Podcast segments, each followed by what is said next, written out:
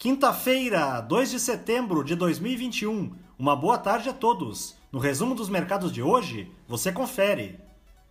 O Ibovespa terminou o dia em baixa de 2,28% aos 116.677 pontos, em uma sessão tensa em função da votação dos destaques no projeto de lei da reforma do imposto de renda na Câmara.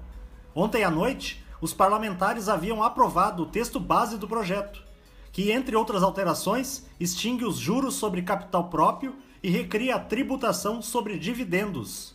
Na ponta positiva, as ações da Ocean Pact, em alta de 3,70%, repercutiram o anúncio de que a companhia fechou quatro contratos com a Petrobras para afretamento de embarcações e prestação de serviços correlatos.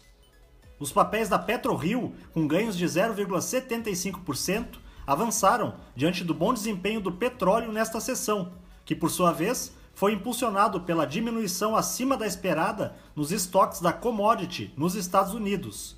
Na ponta negativa, as ações da Ambev, em baixa de 4,29%, recuaram frente à divulgação da produção industrial brasileira de julho. No setor de bebidas, a queda na produção foi de 10,2% na comparação mensal, o dólar à vista, às 17 horas, estava cotado a R$ 5,18, praticamente estável em relação a ontem. Já no exterior, as bolsas asiáticas fecharam de forma mista, com investidores na expectativa para os dados do mercado de trabalho norte-americano, que serão divulgados amanhã e poderão influenciar no início da retirada de estímulos monetários no país. No Japão, o índice Nikkei teve alta de 0,33%.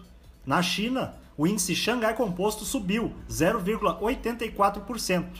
Os mercados na Europa encerraram em alta, com destaque para a informação de que a Itália pode tornar obrigatória a vacinação contra o coronavírus para algumas faixas etárias. O índice Eurostock 600 teve ganho de 0,31%. As bolsas americanas terminaram no terreno positivo. Apesar disso, as ações do Facebook tiveram queda de 1,77% após a Comissão de Proteção de Dados da Irlanda aplicar uma multa no WhatsApp por não informar aos usuários quais dados são compartilhados com sua empresa controladora. O Dow Jones subiu 0,37%, o Nasdaq teve alta de 0,14% e o S&P 500 avançou 0,28%.